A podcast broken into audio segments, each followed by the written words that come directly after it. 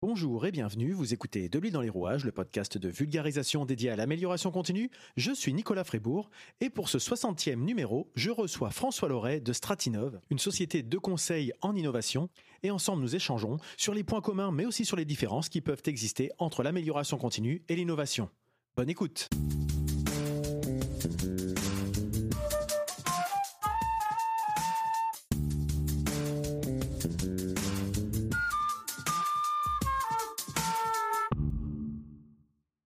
bonjour François, François Loret de Stratinov.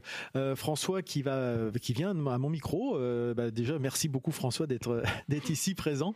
Euh, on va parler innovation, innovation, mais aussi le rapport et peut-être les différences qu'on peut trouver avec les démarches d'amélioration continue, parce que je pose un petit peu le contexte. Stratinov, moi, on se croise avec euh, euh, un des collaborateurs, Vincent, depuis quelques temps dans des événements, et c'est vrai que souvent on amène à, à, discuter. Puis on s'est dit tiens, ça pourrait être intéressant de comparer nos visions. Euh, qu'est-ce qu'on appelle innovation, notamment avec des professionnels qui font de l'innovation toute la journée. Donc ça va être l'objet aujourd'hui de notre échange. Alors François, je vais te laisser te, présenter euh, le parcours finalement, le parcours et puis bah, qu'est-ce que qu'est-ce que Stratinov, quelles sont les, différentes activités euh, de, de, cette de cette organisation? Bonjour et merci de m'inviter. Avec plaisir. Euh, alors Stratinov, Stratinov est une société qui a été créée en 2010 et je l'ai faite avec deux de mes associés hein, qui sont Iria Paris et Samar Amar. Donc tous les deux en fait nos parcours sont un peu sont un peu les mêmes, c'est-à-dire que nous sommes à la base des plutôt des docteurs en, sciences, pour ma part en mathématiques. Pareil pour euh, Iria et euh, Samar, un petit peu différent, c'était plutôt de, sur le génie industriel. D'accord. Alors Stratinov a pour vocation d'accompagner des, entreprises, donc plutôt des TPE, PME, dans leur démarche d'innovation. Donc euh, notre objectif est vraiment de pouvoir les, aider à mettre en place des conditions favorables pour l'émergence de l'innovation. Et certainement, ça fera l'objet de discussions plus, euh, plus approfondies par ailleurs. Mais euh, l'objectif n'est pas de subitement décréter qu'il y a une innovation à un moment donné, mais plutôt de mettre en place les conditions favorables hmm. pour que ça puisse être répété. Donc c'est en cela que que nos services apportent un plus à nos entreprises. Et une approche un petit peu finalement de, de, facilitation, d'acculturation finalement à ce, à ce type d'approche ou des entreprises, quand on dit TPE, TPME, c'est peut-être des gens qui n'ont pas forcément les, les, outils et vous êtes là pour les outiller, c'est un peu l'idée ou? Euh, non, pas vraiment. Enfin, c'est vrai que généralement, les, euh, soit ce qu'on dit, soit ce que les entreprises elles-mêmes considèrent, que ce sont des choses qui sont faites plutôt dans des grosses structures. Mais en fait, les grosses structures, ils n'innovent pas beaucoup. Hein. ah ouais, première idée reçue qu'on peut casser. voilà, elles n'innovent pas beaucoup et quand elles veulent vraiment innover, qu'est-ce qu'elles font? C'est qu'elles absorbent des plus petites qui elles innovent. Donc les, entreprises ont en elles les, capacités à innover, mais parfois euh, ce qui manque c'est cette capacité à prendre des risques ou en fait si, si, on, enlève le côté entreprise pour euh, que les gens comprennent plus rapidement, euh, dites-vous que vous êtes vous voulez aujourd'hui, vous avez décrété que vous allez courir le marathon.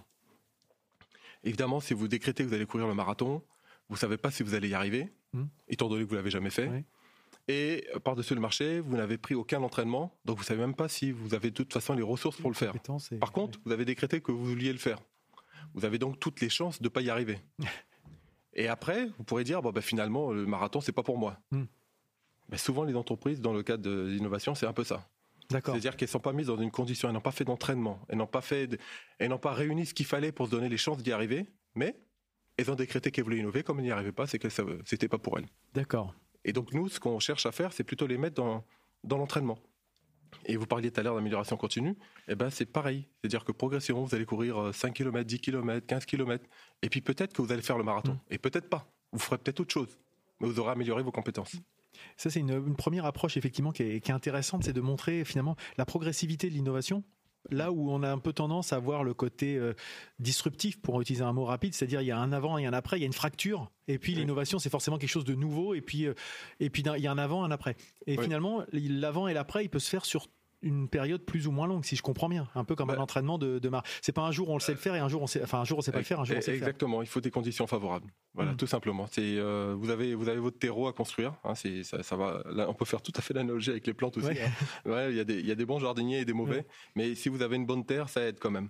Donc si si vous mettez en place les conditions favorables, donc il peut y avoir le volet acculturation. Il y a la capacité à saisir, à comprendre le mm. marché, à saisir les, opportunités sur lesquelles on va pouvoir se mettre. Mais une fois qu'on les a identifiées, il faut en interne avoir mis en place les pratiques, les routines qui permettent de le faire. Et à chaque fois, on voit qu'on est sur des zones où on est en train d'apprendre en faisant. Donc il faut se donner la capacité ou l'opportunité de prendre un petit peu de risque mesuré pour pouvoir avoir l'opportunité de saisir ensuite les, euh, les nouveaux axes sur lesquels on va se mettre. On ne peut pas décréter en fait. Les gens qui décrètent aujourd'hui je suis innovant, c'est pour avoir un coup de chance. Vous, pouvez, vous pouvez jouer au loto et vous pouvez gagner. Mais, Mais bon, ça marche pas tous les coups. Alors ça, peut être l'occasion euh, de, poser la, la question finalement. Qu'est-ce que l'innovation finalement? Parce que la sémantique euh, est aussi importante. C'est vrai que l'innovation, on l'associe. Euh, moi, je l'associe à quelque chose. Je peux toujours, je peux l'aborder dès maintenant. C'est quelque chose qu'on n'a jamais fait jusqu'à présent. C'est innovant de ce point de vue-là. Et pour d'autres, ça va être des, des, gros budgets de R&D avec des gens en labo, etc., etc. Est-ce qu'il y a un juste milieu entre ça et où se situe Stratinov par rapport à ça? Alors justement là, ce que vous avez, euh, ce que tu as évoqué, mm. c'est, ce sont des moyens. Mm. En fait, la R&D est un moyen d'innover. De même, euh, le fait de faire quelque chose d'original est un moyen d'innover. Mais l'innovation, qu'est-ce que c'est? En tout cas, pour nous, eh ben, l'innovation, ce serait euh, finalement la conjonction d'une originalité, hmm. d'un marché, et de la diffusion sur ce marché. C'est-à-dire que si je n'ai pas d'originalité, que je n'ai pas identifié un potentiel de marché, et que je ne me diffuse pas au sein de ce marché, hmm. je dirais qu'il n'y a pas d'innovation. Voilà. Et, chez Stratinov, notre objectif, c'est de faire en sorte que ces, différents éléments s'articulent et qui s'articulent de manière performante. D'accord. D'où la performance en innovation, comme on peut le mettre parfois sur notre site.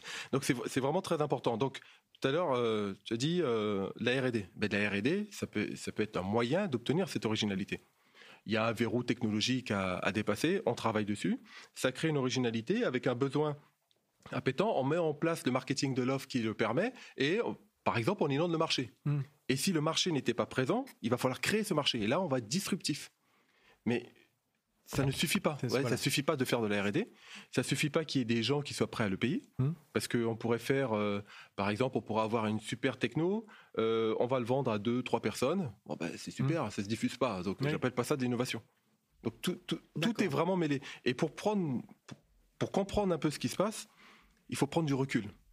Parce que l'innovation, c'est systémique. C'est-à-dire que c'est un peu, euh, vous allez voir un médecin et puis euh, le médecin vous dit ah vous avez mal à tel endroit, je vais vous donner une pommade. vous, êtes, vous êtes content avec votre pommade, vous avez un peu mal à un moment et puis ensuite ça se tasse, vous dites oh ben ça va mieux. Mais non, en fait on ne sait pas ce que vous avez. Par contre, problème. exactement, vous prenez du recul et en prenant ce recul, vous avez une vision systémique. Et cette vision systémique va permettre de voir comment est-ce que vous allez pouvoir adapter l'ensemble des process à votre structure, mm. à votre culture, à votre marché et finalement à votre mm. envie. Parce qu'il faut aussi avoir envie. C'est pas aussi évident que ça. Alors, ce qui est intéressant, on va continuer à filer un petit peu ce, sujet, effectivement, puisque euh, là, on parlait plutôt euh, orienté euh, marché. marketing donc extérieur. Est-ce que l'innovation, est-ce que Stratinov accompagne aussi les entreprises? On parlait de process en interne. Est-ce que l'innovation, vous accompagnez aussi les, les refontes d'organisation peut-être qui peuvent in fine servir à revoir un produit, mais est-ce que ça se revoit aussi dans l'organisation des entreprises ou c'est vraiment orienté produit? Alors, le, pour ce qui est de transformation d'organisation, c'est nous, on n'est pas dessus. Mm. Euh, par contre, là où on va agir, ça va être, euh, on parlait tout à l'heure de R&D, on peut agir sur les volets de R&D, on peut formaliser les R&D, mettre en place également des, programmes avec des laboratoires de recherche. Au niveau de l'organisation interne, on va interagir dessus parce qu'il mm. que euh, vaut mieux que ce soit bien huilé, puis que chacun ait sa place et surtout que l'ensemble des équipes soient motivées dans une direction avec un sens pour que ça puisse marcher.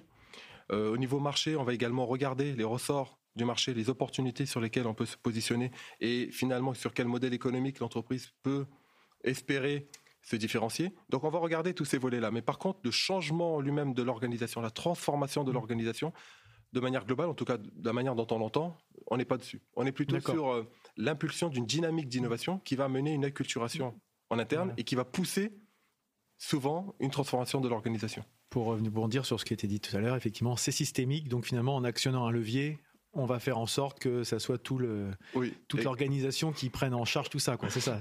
exactement, exactement. Et puis comme, comme on a le, on a fait le pari, hein, euh, maintenant euh, on peut être contredit, mais on a fait le pari que le, le moteur de cette euh, systémique, en fait, l'attracteur ou l'objet qui fait que tout va se mettre en place, pour nous, c'est l'innovation. Hmm.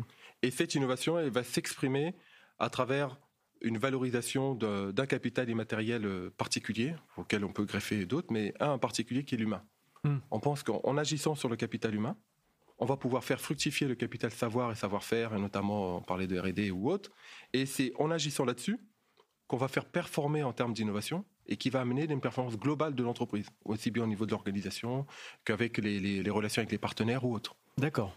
Très bien. Donc euh, c'est effectivement une vision assez assez complète, assez assez intéressante, euh, qui qui ne qui ne contredit pas forcément ce que je disais tout à l'heure par rapport à mon approche, mais mais qui est qui est un peu euh, plus différente, plus orientée effectivement avec une finalité bien précise pour les entreprises. Et ce qu'on a pu voir, enfin ce qu'on a pu voir, ce que j'ai pu en tout cas écouter, puisque effectivement, je j'utilise pas le bon terme, on a pu écouter depuis quelques mois euh, un podcast, Stratinov, euh, qui a été développé effectivement. Et euh, quelle est la vocation de ce, podcast et à qui est-il destiné finalement Oui, alors effectivement, on a, on a mis une, chaîne de podcast Innovation sur mesure depuis avril 2021. la vocation première, c'est d'aider à, à la pédagogie. On essaye d'amener progressivement. Alors, il y, y, a deux éléments. Hein. Il y, a le fait en interne d'être plus pédagogue et donc d'être en capacité de déjà diffuser nous-mêmes au, sein de, au sein des équipes et d'être en capacité de parler de manière assez simple à tout le monde. Donc les, jargonnages, c'est assez pénible.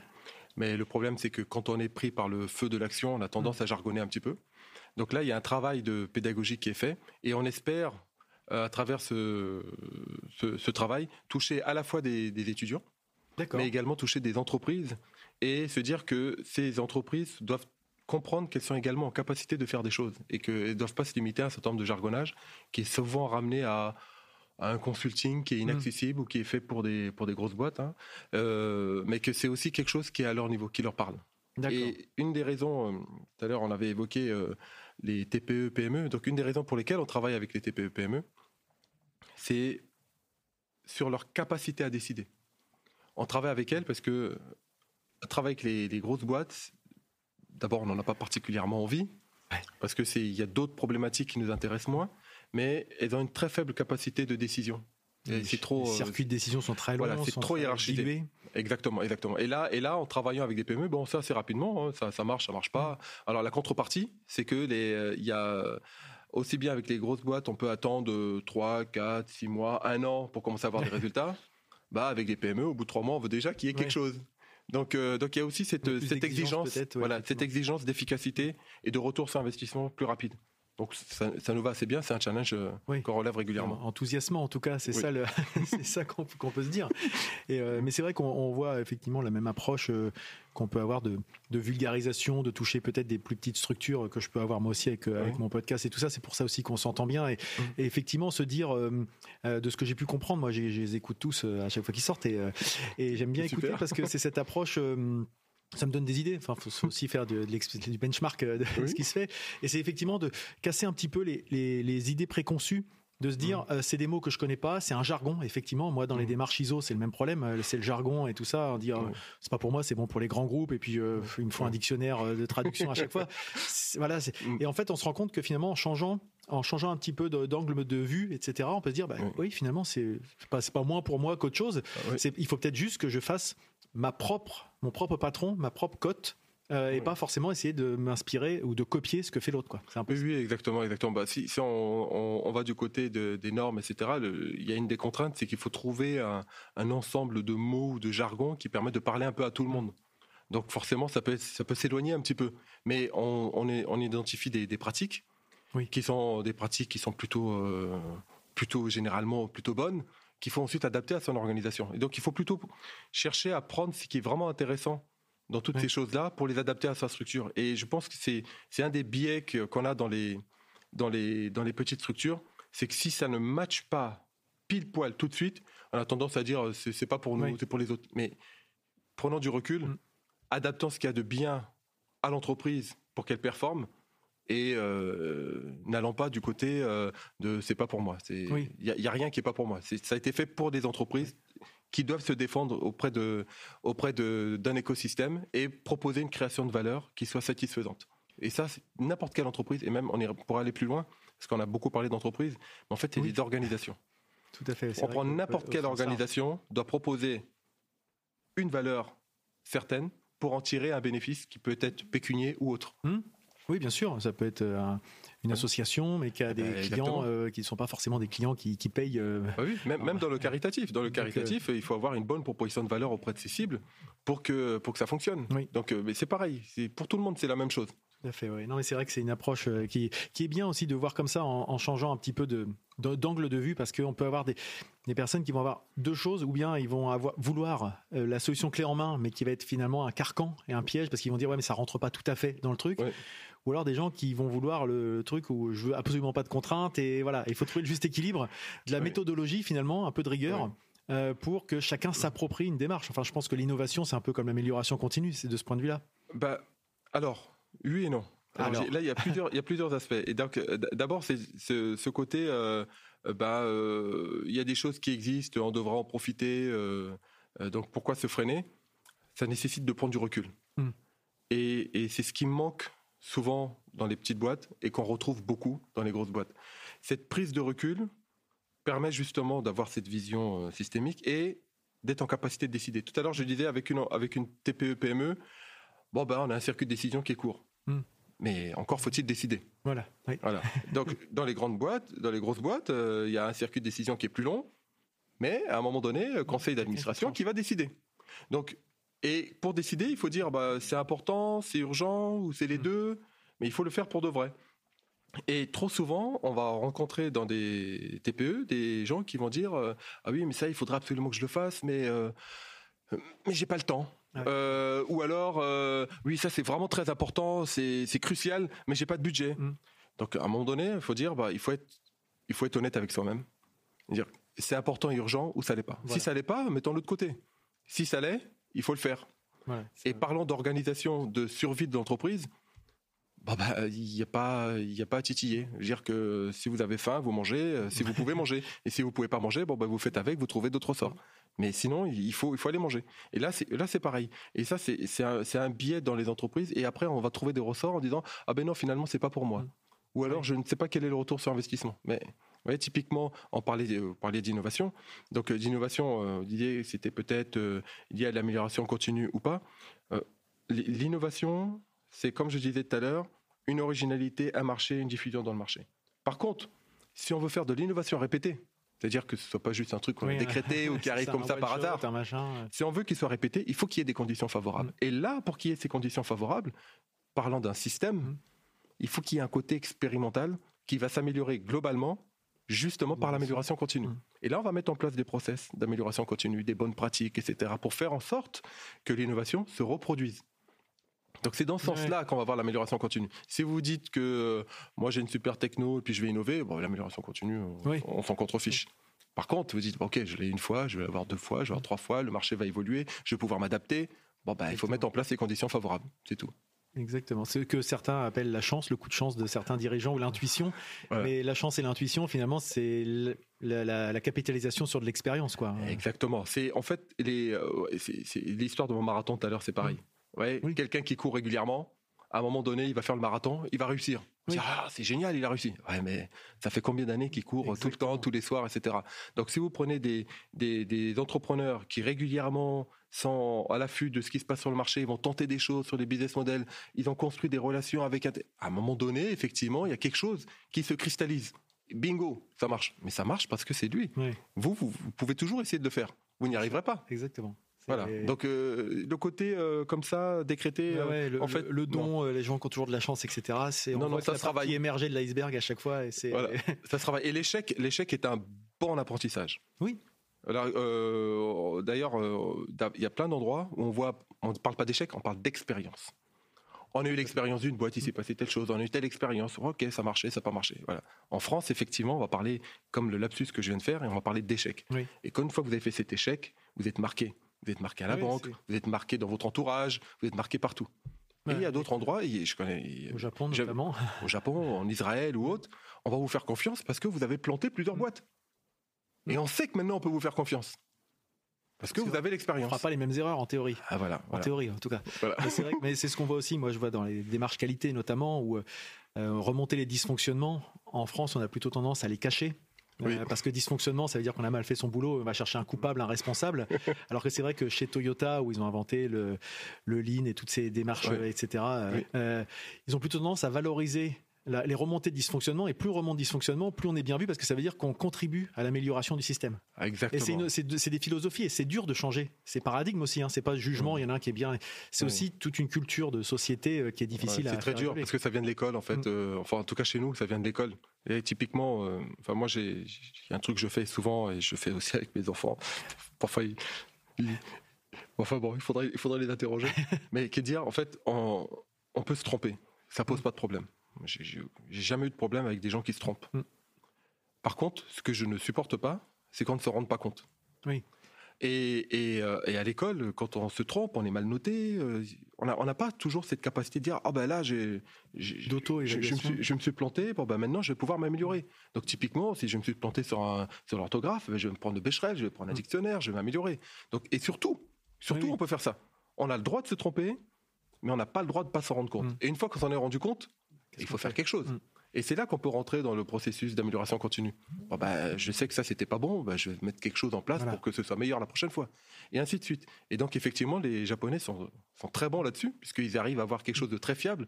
Mais parce que ils sont rendus, ils ont, à chaque fois, ils se sont rendus compte que ça n'allait pas. Ils ont essayé de trouver des choses pour que ça aille mieux. au bout d'un moment, ça devient vraiment fiable. Et juste pour rebondir là-dessus, il y a aussi un, travers dans lequel on peut tomber régulièrement. C'est quand la solution doit être euh, immédiatement efficace à 100%. C'est-à-dire que j'ai identifié un problème, je dois mettre en place une solution, ah mais la solution j'en suis pas sûr, bah autant rien faire. Des fois on se retrouve face à ça, cette espèce de, de, de, paradoxe, de dire bah je préfère rien faire plutôt que de mettre une solution à minima. Oui mais la solution à minima effectivement elle peut être amenée à évoluer et on attend d'avoir la solution parfaite avant de commencer à mettre en place quelque chose, qui fait que finalement on règle pas le problème initial et on n'apporte pas la solution. Enfin, c'est très français ça aussi, hmm. le fait de vouloir avoir quelque chose de toujours parfait et ça crée des ça crée des problèmes, notamment euh, lorsque des entreprises se montent et qu'on attend d'avoir le bon outil pour pouvoir hmm. commencer à le commercialiser, ben, il y a plein de boîtes qui capotent hmm. à cause de ce genre de choses. Et puis il y a plein de freins effectivement euh, parce qu'on n'ose pas amener quelque chose d'imparfait. Euh, mais en fait, c'est les, les, Américains sont assez bons là-dessus. Oui. C'est-à-dire qu'eux, ils n'hésitent pas. Un truc qui est complètement imparfait. Euh. Et voilà, ils le mettent, ils le mettent en avant. Et puis, bah, ils vont travailler avec mm. des, utilisateurs, hein, les early users, pour pouvoir l'améliorer progressivement. Exactement. Et donc, mais ça, je ne sais pas pourquoi euh, il y a un frein global. Et, et l'autre, l'autre aspect, sur le fait de dire, euh, on va chercher une solution qui est peut-être plus ou moins immédiate, c'est cette absence de recul. Mm. Oui. et quand on fait notamment dans le domaine de la recherche, notamment dans le domaine des mathématiques où j'ai été, c'est en prenant ce recul, en essayant de voir les choses de manière plus globale, que parfois une solution va se dessiner, hmm. mais une solution qui sera plus générale et parfois même plus simple que ce qui était prévu au départ, parce que au départ on regardait quelque chose de, avec un angle très obtus et, euh, et en prenant du recul, on voit les choses de manière différente. Systémique euh, qu'on évoquait tout à l'heure, ou euh, exactement. Souvent l'image du, du, tableau aussi ou si on se focalise sur une tache jaune qui va nous heurter, on va pas voir que la tache jaune finalement elle contribue à l'ensemble du tableau et que peut-être que le jaune là il est moche mais dans le tableau il est cohérent et il apporte euh, l'harmonie en fait. Voilà, c'est ça. et on peut avoir tendance à se focaliser sur le détail le défaut le problème euh, en mode silo, hein, comme on peut avoir euh, des hyper spécialistes, hyper experts. Il en faut aussi, hein, mais il faut qu'ils s'incluent dans un tissu euh, matriciel plus plus grand, quoi. Voilà, mais c'est pas toujours évident. Bon, ah non non, c'est facile. C'est pas l'IACA Faucon, hein. oui, c'est facile d'en parler là, mais ouais, par, par, exemple, on pourrait prendre le cas d'une TPE qui a besoin de, qui voit que son business ne fonctionne pas très bien et puis qui se dise money time. Donc là, il faut mm. qu'on aille chercher des sous. Et là, ouais, on débarque en disant oui, mais votre système de management de l'innovation n'est pas très performant. Il faudrait faire ceci, cela. Oh, Bon, euh, on verra ça plus tard. J'ai pas de budget, votre truc, je j'y comprends pas grand chose. Et puis de toute façon, euh, là, il faut que j'aille chercher de l'argent. C'est pas l'urgence, quoi. Sauf que il se peut que, et on a rencontré le cas, qu'on tombe sur une entreprise qui, euh, là, un cas réel où il y avait une concurrence chinoise qui était forte. Bon, les Chinois, c'est pas toujours des Chinois, mais là, c'était des Chinois. Concurrence chinoise forte. Donc, il y a une question de positionnement concurrentiel. Mm. Il y a une question de qu'est-ce qu'on va proposer comme solution alternative soit pour contrer ces Chinois sur le marché en question, soit diversifier notre marché pour renforcer notre, notre base. Et donc, après, ben, quelles sont les innovations à venir? Quelles sont les équipes sur lesquelles on va pouvoir euh, euh, s'appuyer? Oh bah Non, c'était euh, obtus, mm. c'est money time, money time, money time. Donc, en allant chercher de l'argent aujourd'hui, il était peut-être tout simplement en train de, de tuer sa boîte demain. Oui. Donc, et, ça, c'est quelque chose de très important à, pouvoir, euh, à pouvoir entendre. Sauf que tout le monde n'est pas forcément prêt à entendre. Et quand on est, effectivement, il faut payer les charges, etc. bon, bah, c'est pas forcément le bon moment. Bon levier, quoi. Et ça ne peut être le bon moment. Encore une fois, je suis désolé, je reviens tout le temps avec mon marathonien, mais ça ne peut être le bon moment que si on a pris l'habitude de se poser des questions et de maîtriser le risque par un certain nombre de routines pour se dire on peut peut-être faire les deux en même temps. On a une urgence là effectivement de faire entrer des sous, sinon euh, on va mourir. Mais en même temps, il faut qu'on prépare le demain. Et préparer le demain, ça se décrète pas. C'est également une routine, ce dont a souffert pas mal d'entreprises pendant la crise sanitaire notamment. Celles qui s'en sont bien sorties, c'est celles qui finalement étaient un peu rodées sur, euh, ok, c'est finalement la crise. Euh, voilà, c'est un challenge. On va prendre ce challenge pour un moyen de se repositionner. Pas rester passif en attendant que exactement. voilà. pendant que d'autres tournent autour de soi. Et Pendant que d'autres étaient en train tout simplement de, s'effondrer. Mm. C'est un état d'esprit en fait qu'il faut arriver à adopter et qui n'est pas évident et qu'on ne nous apprend pas à l'école. Oui, casser un peu la fragilité qu'on peut avoir dans ce monde et euh, qui évolue rapidement. Et euh, par rapport à, ce qu'on vient d'échanger, il y a quand même un terme qu'on a beaucoup parlé innovation, mais dans Stratinov, mmh. il y a aussi euh, strat qui veut certainement dire stratégie, je suppose, et on sent dans, les, dans le discours que la stratégie est importante.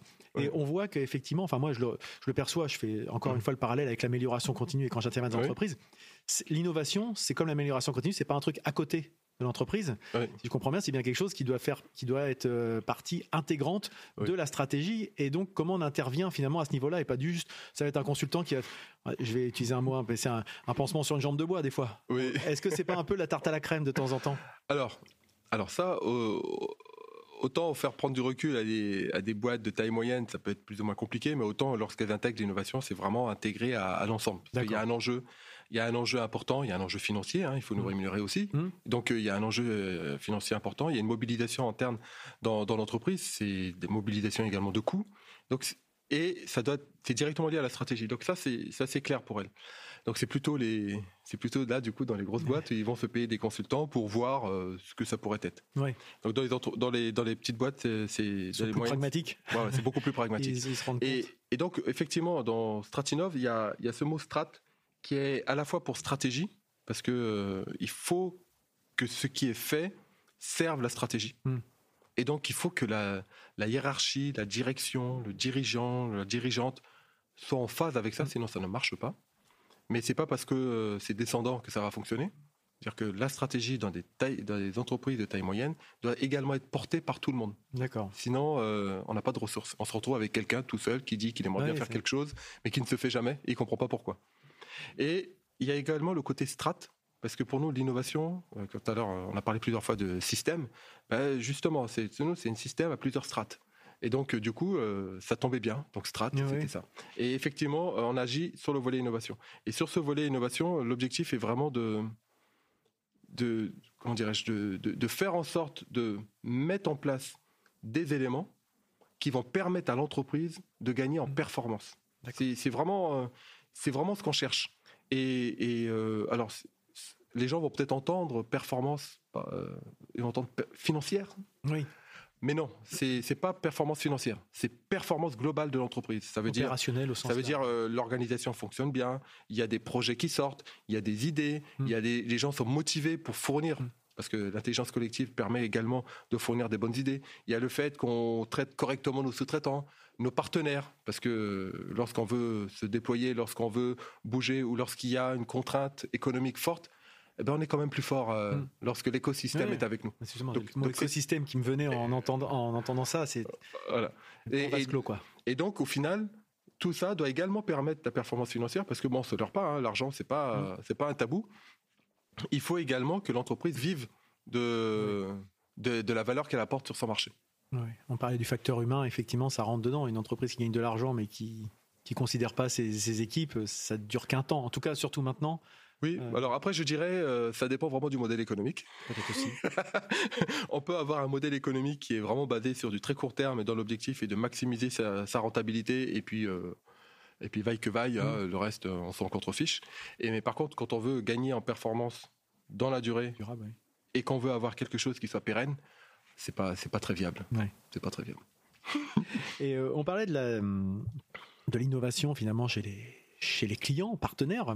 Et au niveau de Stratinov, comment ça se matérialise l'innovation? Comment vous avez vous-même une cellule innovation euh, dans l'équipe? Il y a quelque chose où, oh. ou comment ça se fait la veille finalement? Comment on se tient au courant de ce qui se passe euh, alors effectivement, euh, il y a un certain nombre de pratiques que l'on propose à nos clients quand on se les applique à nous-mêmes. Mm. Donc la veille, on en fait. on fait de la veille, on est au courant de, l'écosystème, on connaît nos concurrents, on voit un peu comment le marché fonctionne. Et on essaye d'être un peu des, des on essaye d'être toujours un petit peu, euh, je ne vais pas dire disruptif, mais au moins d'être originaux sur le mmh. marché. Euh, ça va se manifester par les, par les modalités d'accompagnement que l'on va proposer. Euh, les outils, les méthodologies que l'on va développer pour accompagner nos, nos, entreprises sont directement liés également aux expériences que l'on a eues avec, avec un certain nombre.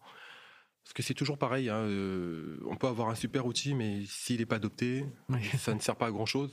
Et donc, il faut absolument proposer des outils qui vont être applicables au sein mm. des entreprises. Et ensuite, il faut amener ces entreprises à l'adopter. Donc, euh, il y a ce travail qu'on fait, notamment euh, euh, avec notre chaîne YouTube. Euh, j'en ai pas parlé tout à l'heure d'ailleurs. Oui, c'est vrai. ça peut être on a une chaîne YouTube où on veut, on met quelques vidéos sur des actus euh, autour de l'innovation. Il y a également le podcast sur lequel on, essaye d'amener également un certain nombre de choses et on essaie de casser un peu les codes. comment dirais-je en termes en termes d'appropriation des outils, mmh. ce qui fait qu'on va assez facilement également sur de la formation. Parce qu'on on pense que c'est plus facile d'aider une entreprise à se développer si elle est au courant des outils sur lesquels elle mm. peut s'appuyer, voire même à ce qu'elle commence elle-même à les pratiquer. Qu'elle ne se sente pas non plus dépendante. Mm. Il y a pas, cette notion de dépendance est assez, euh, euh, assez euh, malsaine. C'est l'entreprise qui doit se développer. Elle peut avoir des ressorts à l'extérieur. On peut venir compléter. Mm. Et plus elle est acculturée, et d'ailleurs, et plus elle acceptera la valeur ajoutée qu'on va lui amener. Oui. Donc c'est mieux pour nous. C'est un cercle vertueux finalement de cette approche-là gagnant-gagnant. Enfin, même si c'est des phrases qui peuvent paraître euh, un peu euh, utilisées à tous les sens, mais effectivement, on retrouve bien qu'une une entreprise qui se sent prise au piège, elle va, ou bien elle va euh, dire bah c'est externalisé, ils se débrouillent. Stratinov, ils viennent, ils font leur innovation et puis voilà. Ou alors dire ah non mais je sens pas leur truc. dès qu'ils s'en vont, je vais me retrouver, j'ai plus savoir quoi faire. Au contraire, il faut les laisser. exactement, exactement. Et c'est c'est un comment dire, c'est euh, en même temps, hein, c'est euh, notre façon de faire euh, peut aussi être un frein sur le plan commercial. Mm. C'est-à-dire que quand on arrive chez un client, on lui dit, bah, on va pas vous vendre de la magie, hein, d'accord? On va pas s'agiter, agiter les mains et tout va apparaître. Il va falloir qu'on travaille ensemble. Et donc, vous allez transpirer un petit peu quand mm. même. Donc, il y a un travail qu'on va faire ensemble. Ça doit servir également à la stratégie. On va vous mobiliser et puis en plus, on va vous coûter. Mm. Mais tout ça, on le fait pour servir le dessin de l'entreprise. Et notre objectif, c'est on veut pas se, on ne cherche pas à se positionner comme un prestataire extérieur ou même un partenaire privilégié.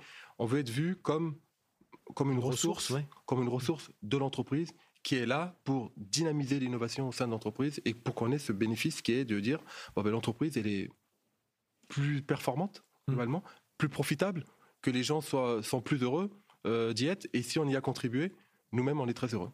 D'accord, bah c'est une approche effectivement qui nous rejoint encore une fois, donc on se retrouve pas par hasard. Euh, et du coup, par rapport à, cette approche, ce, recul, euh, parce que de Stratinov, c'est depuis 2010, si j'ai bien tout noté, donc ça commence maintenant à avoir le retour d'expérience, il y en a certainement d'emmagasinés, etc. Donc, euh, sans forcément euh, nommer euh, un projet, hein, loin de là. Hein, c'est pas forcément mm. euh, faire du, name dropping ou quoi que ce soit. Il y a de la confidentialité aussi certainement. Est-ce qu'il y a des, une typologie de succès qu'on peut mettre en avant justement, chose où on se dit bah là on est particulièrement fier parce qu'on sent qu'on a apporté quelque chose?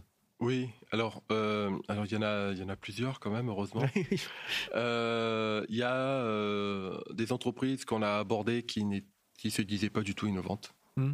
mais et pourtant elles faisaient des choses qui étaient originales qu'on venait chercher pour leur originalité. Et en travaillant avec elles, elles ont pris conscience finalement de, leur, leur, capital savoir. Et euh, dans notre travail, on les a en plus formalisés. Donc certaines ont même pu également valoriser ce capital immatériel pour aller lever des fonds. Donc c'était, pour nous, ça c'était un, c'était vraiment très intéressant. On a eu d'autres entreprises qui ont complètement changé en fait leur euh, leur positionnement et leur euh, leur communication en fait en mettant en avant justement tout ce travail qui était un petit peu finalement enveloppé dans quelque chose dont on n'en parlait pas. Hmm. Mais il y avait de la R&D, il y avait de l'innovation, il y avait, des, il y avait de, l'ambition. Et là, une fois mis quelque part euh, en exergue dans un écosystème, en ayant pointé ce qui vraiment était en train d'être fait, ça leur a permis de se faire acheter pour certaines. Ça leur a permis de, de, véhiculer autre chose et de pouvoir recruter d'autres profils. En gros, ça leur a permis de grandir. Donc ça, ça, on en est euh, très content. On a eu aussi des entreprises qui ont complètement changé de métier. Ah ils, ont ouvert, ils ont découvert de nouveaux horizons euh, suite à... ben, en, fait, elles étaient sur, euh, sur une activité. Bon, on va pas dire que c'était une activité de survie parce que c'était pas le cas, mais euh, leur ambition finalement était ailleurs. Hmm. Et en travaillant avec elles, eh ben, tout ça a pu, a pu s'ancrer et elles ont basculé d'activité. Elles ont progressivement, complètement évolué. Elles ont changé totalement d'activité. Et, là, avant de venir, j'étais à, une, à une réunion avec un client qui a, qui a décrété. Alors, pour, pour la petite histoire, on est parti. Euh, on a eu un client euh, pour lequel on avait valorisé son capital, justement, euh, à travers notamment du crédit d'impôt recherche. Mmh. Mais nous, notre façon d'aborder le crédit d'impôt recherche, c'est pas l'optimisation financière. Donc du coup, on a valorisé son capital immatériel. Mmh. En faisant ça, il s'est fait racheter. D'accord. Le, le, groupe qui l'a racheté, finalement, a voulu travailler avec nous, en voyant le travail qui a mmh. été fait. Donc on travaille avec elle, toujours sur le crédit d'impôt recherche. Je dis ok, mais, bon, euh, il faudrait capitaliser, il faudrait mettre en place ceci, cela. Et là, cette année, on est à Lab Innovation. On mettre en place un Lab Innovation et il a décrété que l'année 2022 était l'année de l'innovation. Et on est en train de mettre en place des partenariats avec euh, différents laboratoires en France et en Espagne pour faire ce changement de bascule. Donc c'est, elle, a, elle a complètement changé de vision. Et aujourd'hui, alors qu'elle est tannée par des mmh. investisseurs, hein, elle dit le lab innovation, c'est ce qu'il me faut. Et quelque part, l'attracteur dont je parlais tout à l'heure, cette dynamique d'innovation interne, on est en train de la mettre en place au sein de cette entreprise, alors qu'on est arrivé par, bon, j'aimerais bien avoir un petit peu de crédit d'impôt. Oui.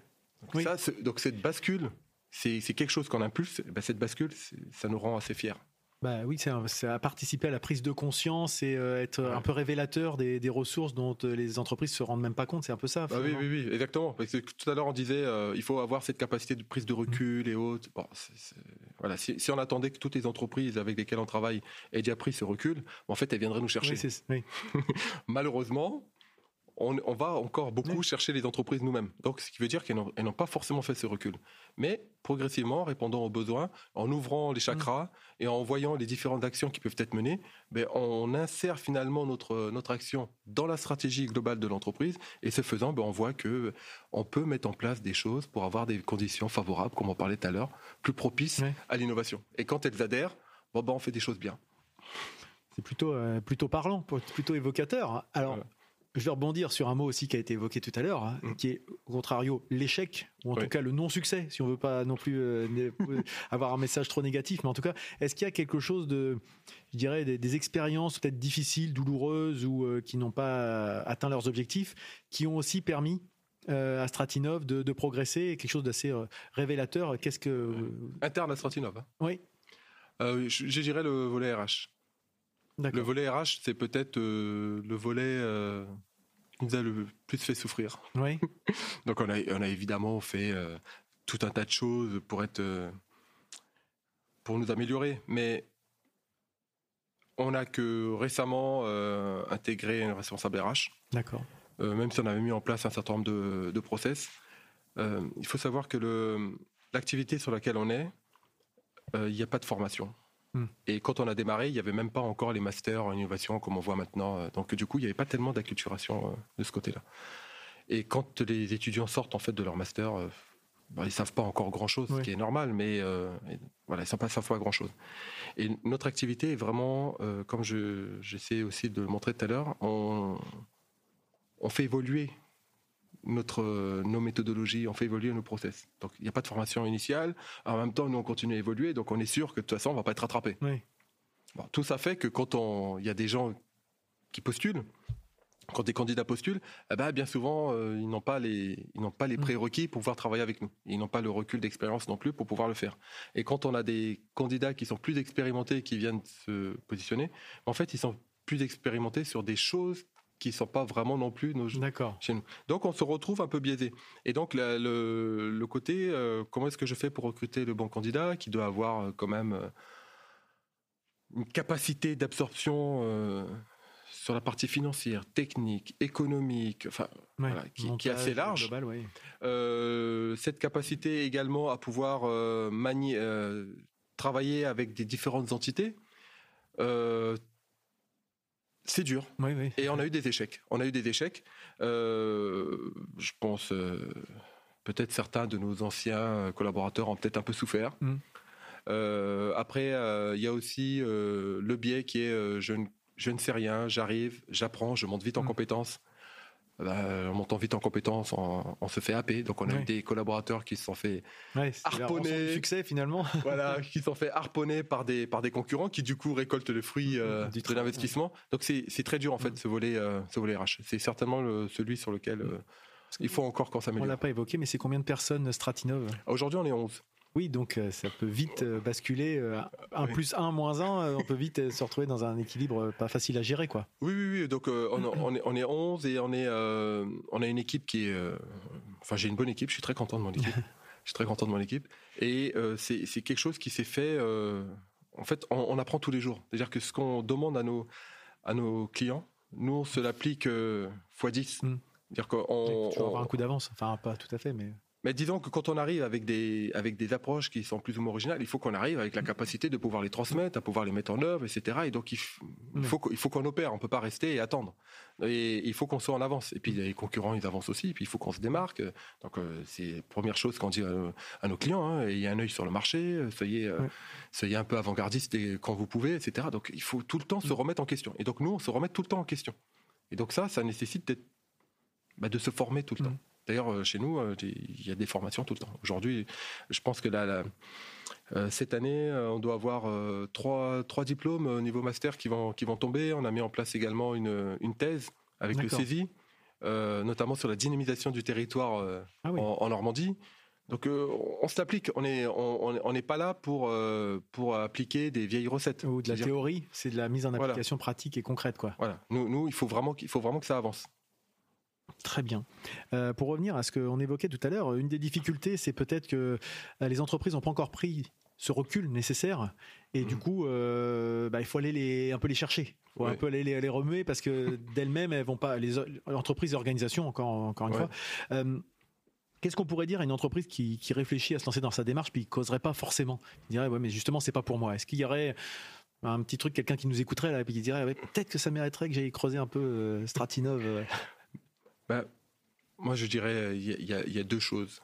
Euh, il y en a une qu'on peut faire tout seul, et puis l'autre, je pense qu'il faut se faire aider. Hmm. C'est euh, voilà, et, c'est vrai euh, pour les entreprises, mais pour à peu près tout et n'importe quoi. C'est d'abord prendre le recul sur ce qu'on cherche à faire. Donc on peut se dire qu'on a une stratégie, on peut être content de sa stratégie ou pas, on peut essayer de la challenger ou pas, on peut être content de ses équipes ou pas, enfin peu importe. On fait un constat. On fait un constat et on décide de ce qui est, on revient au point de départ, de ce qui est important, de ce qui n'est pas important, de ce qui est urgent, de ce qui n'est pas urgent. Mais le faire de manière très honnête. Hmm. Dire, ça engage personne d'autre puisqu'on se le fait. Une fois qu'on s'est donné ces actions et puis qu'on se dit qu'il y a peut-être des choses à faire, euh, je pense qu'il faut, euh, il faut aller consulter. comme on ferait pour les médecins, comme on ferait pour un avocat, pour euh, peu importe. Il faut aller consulter. Là, je leur propose, on a mis en place ce qu'on appelle un diagnostic situation. D'ailleurs, qui s'apparente tout à fait au domaine médical. on arrive, on fait, euh, on fait un check-up, oh, ça va très bien, ça va pas, bon bah il faut on creuse quoi. on creuse. Donc là, là c'est pareil. On se, on se rend compte, on fait un truc qui est light, hein, c'est, euh, ça prend une heure, euh, voire une heure et demie, et on répond et avec des éléments qui sont objectifs, qui nous ont, qui nous sont délivrés, on échange sur les pratiques. Hmm. Ensuite, si les pratiques sont géniales, bon ben on dit que c'est, génial. Du coup, il y a une confirmation, ça n'a rien coûté, hein, c'est hmm. gratuit. Et puis, bah, s'il y a des choses à faire, eh ben, on décide de, faire, de mettre en œuvre ou pas des actions. Mais on doit décider de le faire. Il faut s'engager. D'accord. Et il n'y a pas d'obligation à travailler avec nous. Mais il faut prendre l'engagement soi-même de mettre en place telle ou telle chose. Et ne pas se dire, ah ben ce sera pour plus tard, ce sera pour les autres, etc. Ça, pour moi, c'est juste de la reculade. Hmm. C'est presque, presque du déni parfois, de, de dire qu'on se met dans des conditions pour ne pas y arriver. Et là, j'ai. On justifie. Euh, voilà, j'ai un exemple. Là, par exemple, une, entreprise qui se dit euh, innover et qui euh, fait des choses qui sont originales, mais qui ne respecte pas tous les cases originales, marché et diffusion. Mm. Le côté diffusion, il n'y a pas. Donc, en fait, c'est une réponse à des commandes. Donc, il répond à des commandes de manière originale, mais tout est concentré sur une personne. Mm. C'est le dirigeant qui décide du projet, qui décide de ce qu'on va faire, etc et qui décrète que son équipe, l'atelier, ça c'est bien souvent c'est le cas, dans le domaine, euh, ceux qui sont dans l'atelier, bah, ils n'ont pas de bonnes idées ou ils n'ont pas ou ils sont pas, c'est pas pour eux, ou ça les intéresse pas. Enfin, je sais, je sais pas. On peut, on peut sortir tout un tas de choses. En gros, il n'y a pas d'intelligence collective. Tout est concentré sur une personne, et cette personne est surbookée. Elle est surbookée. Et du coup, elle va agir que si elle a effectivement cette commande. Alors qu'elle a des capacités de faire d'autres choses. Faire autrement, oui. Donc, elle s'est mise dans la condition de ne pas pouvoir faire autrement. Et donc, au moment de, d'essayer d'avancer, elle-même se rend compte, ah oui, ce serait bien de faire ci, ce serait bien de faire ça. Bon, bah, ce serait bien, ce serait bien, ce serait bien, mais ce sera jamais fait. Il n'y a jamais le temps et c'est. Voilà, il n'y a jamais le temps. Il, y a, il faut aller chercher des clients, il faut aller répondre à tel truc. Je suis déjà surbooké, je peux pas recruter, je peux déléguer à personne. Mais en fait, j'ai jamais fait l'effort de déléguer, j'ai jamais fait l'effort de rien du tout, et je, je fonctionne comme ça. Parfois même, c'est même un moteur. C'est-à-dire que c'est, on en a besoin. C'est-à-dire que imaginez des gens qui sont aussi des choses aussi. Euh. Voilà, des gens qui sont surbookés tout le temps, tout le temps, tout le temps. Vous leur donnez du temps, ils ont, hmm. ils ont l'impression qu'ils savent plus rien. Donc, euh, donc il y, y, a un travail, il y a un peu de psychologie hmm. ça, euh, à faire. ça me fait un peu penser à, l'image qu'on voit de temps en temps, que j'ai dû utiliser il y a pas très longtemps d'ailleurs, où on voit deux, deux, personnes qui tirent une charrette, une charrette avec des roues carrées. Il y a quelqu'un qui arrive avec une roue ronde, qui leur dit ah j'ai la solution, puis ils disent c'est bon, t'es gentil, mais là on n'a pas le temps. Et en fait, ils continuent de galérer plutôt que de se dire on va poser 5 minutes, on va changer les roues et puis on va gagner euh, un temps fou plus tard quoi. Mais c'est de se mm. dire on continue de galérer parce que ça nous rassure aussi d'avoir un bah truc oui, bah on est dans l'urgence avec des choses qu'on mm. maîtrise. Mm. Parce que c'est un des problèmes de l'innovation, c'est que on va être sur des choses qu'on ne maîtrise pas. Et quand on est quand c'est vraiment de l'innovation, vous savez même pas ce que vous êtes en train de faire totalement. C'est-à-dire que c'est en faisant qu'on va savoir. Or, on apprend notamment à l'école, on apprend, euh, notamment dans les écoles d'ingénieurs, on apprend à gérer des, projets. Quand on gère un projet, on a un objectif clair, on a des coûts, on a des délais, on pilote les ressources, on fait, on fait des tableaux Excel, tout est génial, et on fait le truc correctement. Et quand on a des projets complexes, on sait faire aussi ça. Hmm. Et on a des outils pour pouvoir le faire. Par contre, quand on arrive avec quelque chose dont l'objectif n'est pas encore défini, et que c'est en faisant qu'il va se clarifier, là, on est dans la hmm. panade. Donc euh, on sait, sait plus très bien quoi faire. Donc on n'a pas appris à faire ce genre de choses. Donc c'est très dur. Et donc euh, quand on est en plus sous, stress et qu'on doit euh, sous la conjoncture avancer, sur telle ou telle chose, se dire mais en plus je vais prendre du recul sur ce truc que je maîtrise pas. C'est schizophrène. D'où l'entraînement. Il y a que a que si on s'est un peu entraîné là-dessus qu'on va pouvoir le supporter de ce, flou artistique sur lequel en fait nous on navigue assez bien. C'est notre domaine en fait. S'il fallait donner un domaine dans lequel on intervient, c'est c'est jusqu'à ce que le flou ne soit plus un flou. C'est-à-dire lorsque tout devient classique. Oui. Quand euh, d'autres peuvent prendre le relais. Donc quand le pilotage devient classique, le financement devient classique, tout est standard. Hmm. Bon bah on va trouver pléthore d'entreprises. Par contre, lorsqu'on est dans le flou, quand on est en train de travailler sur euh, le positionnement, sur euh, la roadmap techno, sur le, le projet, tout ça, lorsqu'on est en train de se poser des questions pour cristalliser une stratégie, là, on a, on aime bien, on aime bien, et c'est là qu'on est compétent. L'apport d'une d'une méthodologie, d'une rigueur pour aider à, éclairer l'horizon quoi c'est un peu l'idée quoi si je on, essaye on essaye à notre à notre niveau mais euh, mais quand même enfin il faudrait pas croire non plus que on arrive et puis en arrivant bah on a notre notre lampe qui permet de dire euh, à notre client voilà il faut faire telle et telle chose. Non, en fait euh, c'est notre client qui va faire. Hmm.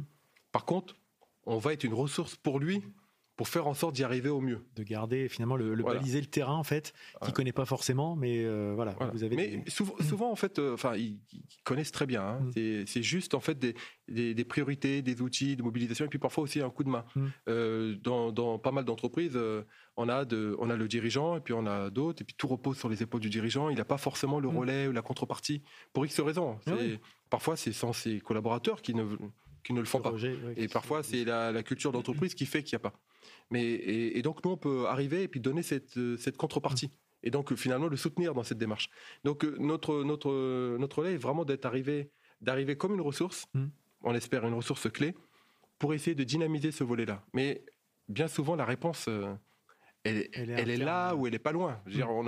on n'arrive pas avec euh, notre valise de, super réponses à. Il y a un côté catalyseur de choses existantes, quoi. Voilà, voilà. L'entreprise détient généralement ce qu'il y a, et ou alors il faut opérer avec d'autres partenaires pour pouvoir sortir quelque chose.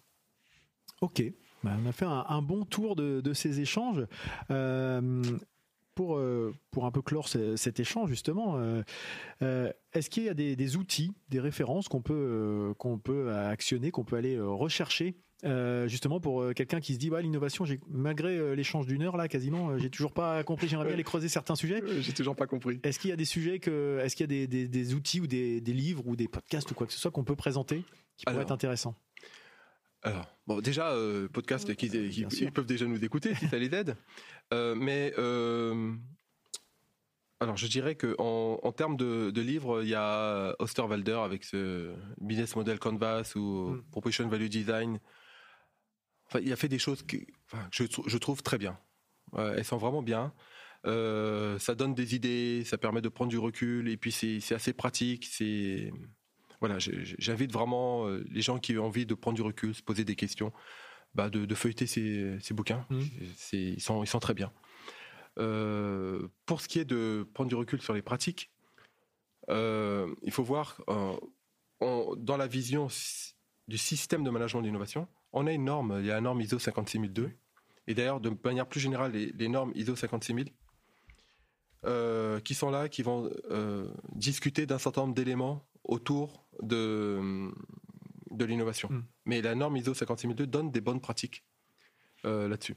Et il y a la 56001 qui va sortir certainement dans deux ans ou trois ans, et qui va être une norme de certification autour de, du management de l'innovation. C'est ma question justement, est-ce qu'il y a une certification derrière ou pour l'instant c'est des Voilà. lignes euh, Pour- directrices? Pour l'instant on est dans des grandes lignes. euh, Pour l'instant, c'est une norme de recommandation, D'accord.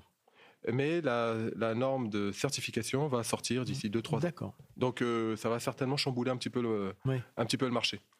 Et euh, pour ceux qui, euh, qui veulent, euh, bah, pourquoi pas actionner, euh, actionner euh, une pratique qui leur permettrait de prendre un peu de recul, je leur, je leur préconise, euh, c'est sans engagement, le, notre diagnostic situation. Mhm. Donc euh, il y, a un for- il y a un formulaire tout simple euh, à, à remplir, enfin ils peuvent nous contacter.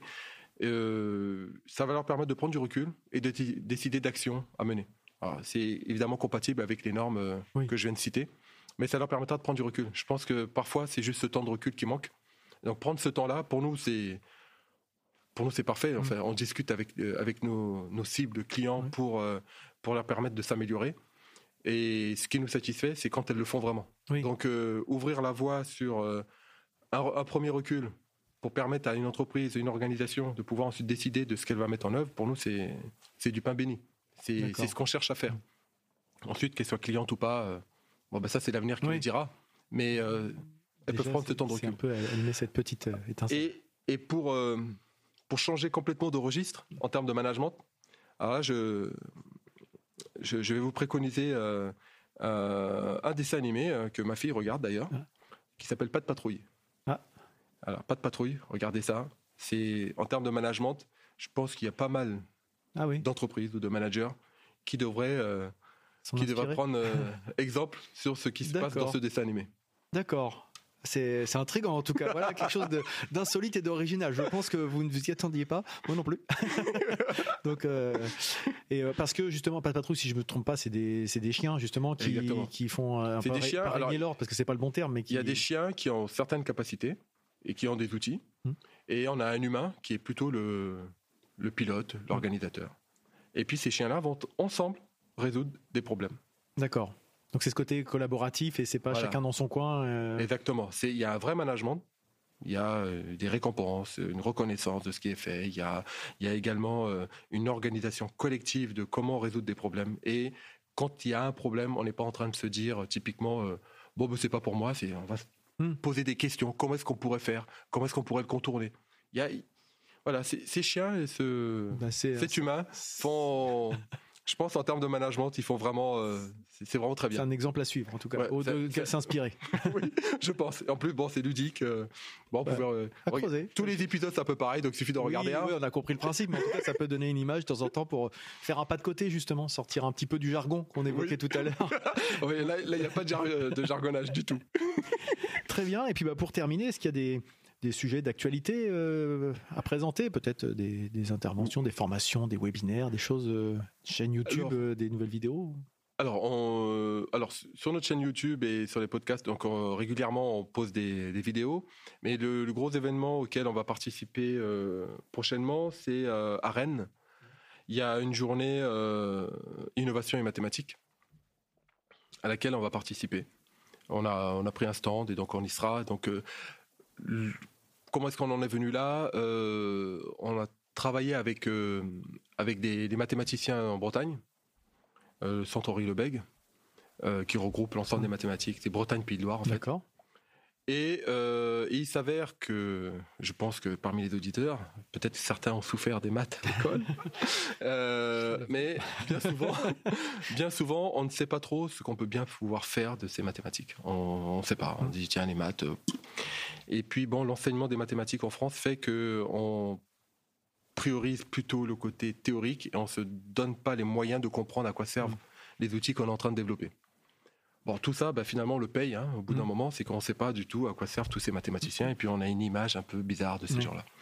Donc, on a travaillé avec, on, continue à travailler avec eux pour faire travailler sur le marketing de l'offre. C'est-à-dire, en fait, le, les mathématiques, c'est une formidable boîte à outils exploitée par tout le monde. Et là, ce qu'on voudrait, c'est que cette boîte à outils soit directement valorisée, pas forcément par un intermédiaire et donc d'aller vers les entreprises en leur disant bon bah vous avez des problématiques qui peuvent être directement résolues par telle et telle chose mm. et c'est ce qu'on est en train de faire avec elles. Et il se trouve qu'il y a un événement, euh, c'est pas la première année, hein, il y a un événement en Bretagne, donc le 26 avril, autour de l'innovation des mathématiques pour montrer que bah, les mathématiques, ça sert aussi euh. à beaucoup de choses. Et que si on regarde les technologies clés d'avenir, bah, en fait, euh, la plupart, c'est des mathématiques qu'il y a derrière. Bah, Même si euh, ce, avec quoi on enregistre aujourd'hui, euh, c'est les mathématiques qui font l'électronique et Exactement. on a des maths partout. Voilà. Partout. Donc, euh, bah, très bien. Donc, euh, journée innovation et mathématiques à Rennes le 26 avril. Euh, je noterai ça. De toute façon, toutes les références qu'on a évoquées aujourd'hui, je mettrai ça dans les, les commentaires de, de cet article. François, est-ce qu'il y a des choses qu'on peut rajouter par rapport à ce que tout ce qu'on a dit? Est-ce qu'il y a des choses qu'on a qu'on n'a pas évoquées, qu'on aurait oh, c'est très dur. je pense qu'il y a. bien sûr, en une heure, de toute façon, on va pas. Non, bien sûr, je veux dire des choses, des éléments clés, bien sûr. il, y a, il y a énormément de choses qu'on aurait pu dire encore, mais bon, là, du coup, je pense qu'on pourrait y passer des jours. Mm. Bah, essentiellement, bah, je, bah, pour, pour revenir un peu sur ce que j'ai dit au tout début, hein, j'ai fait euh, cette aventure, on l'a menée avec, euh, avec mes deux associés, mmh. donc, euh, que je remercie de cette aventure, et, tous mes collaborateurs. Donc, tous mes collaborateurs qui, qui développent tous les jours leurs compétences pour pouvoir servir au mieux l'entreprise et pour en interne qu'on continue à innover. Donc, ben, je, je leur suis très reconnaissant. Bon. Voilà. et merci de m'avoir donné cette possibilité. Ah ben, avec plaisir. Avec plaisir. On termine sur le facteur humain, effectivement, qui remet un peu, je dirais, l'église au milieu du village, comme on dit souvent. C'est-à-dire, c'est quand même le, nerf de la guerre, hein, finalement. Euh, on peut, ah penser toutes les théories qu'on veut. Si les gens sont pas là pour les mettre en application, euh, ça restera euh, quand même dans un placard. Exactement. Merci beaucoup. Et puis, donc, n'hésitez pas à les suivre Stratinov sur les réseaux sociaux et sur leur site. À bientôt. Merci. Au revoir. Si vous êtes encore là, c'est certainement que ce podcast vous a plu. Et s'il vous a plu, n'hésitez pas à le partager autour de vous à vos contacts, puisque le bouche à oreille sont les meilleurs moyens de promotion. Vous retrouverez tous les éléments qu'on a évoqués avec François en commentaire de ce billet. N'hésitez pas à aller jeter un œil et à contacter directement Stratinov si vous posez des questions relatives à l'innovation qu'on n'aurait pas abordée, bien sûr, dans le cadre de cette petite introduction d'une heure. Vous pouvez me suivre en vous abonnant à De dans les rouages sur tous les réseaux sociaux, Facebook, Twitter, Instagram, LinkedIn. Et pour continuer cette discussion, mais aussi pour aborder d'autres sujets, on se retrouve sur le Discord de l'huile dans les rouages dédié à l'amélioration continue. Il me reste à vous souhaiter de passer une très bonne journée et je vous dis à bientôt.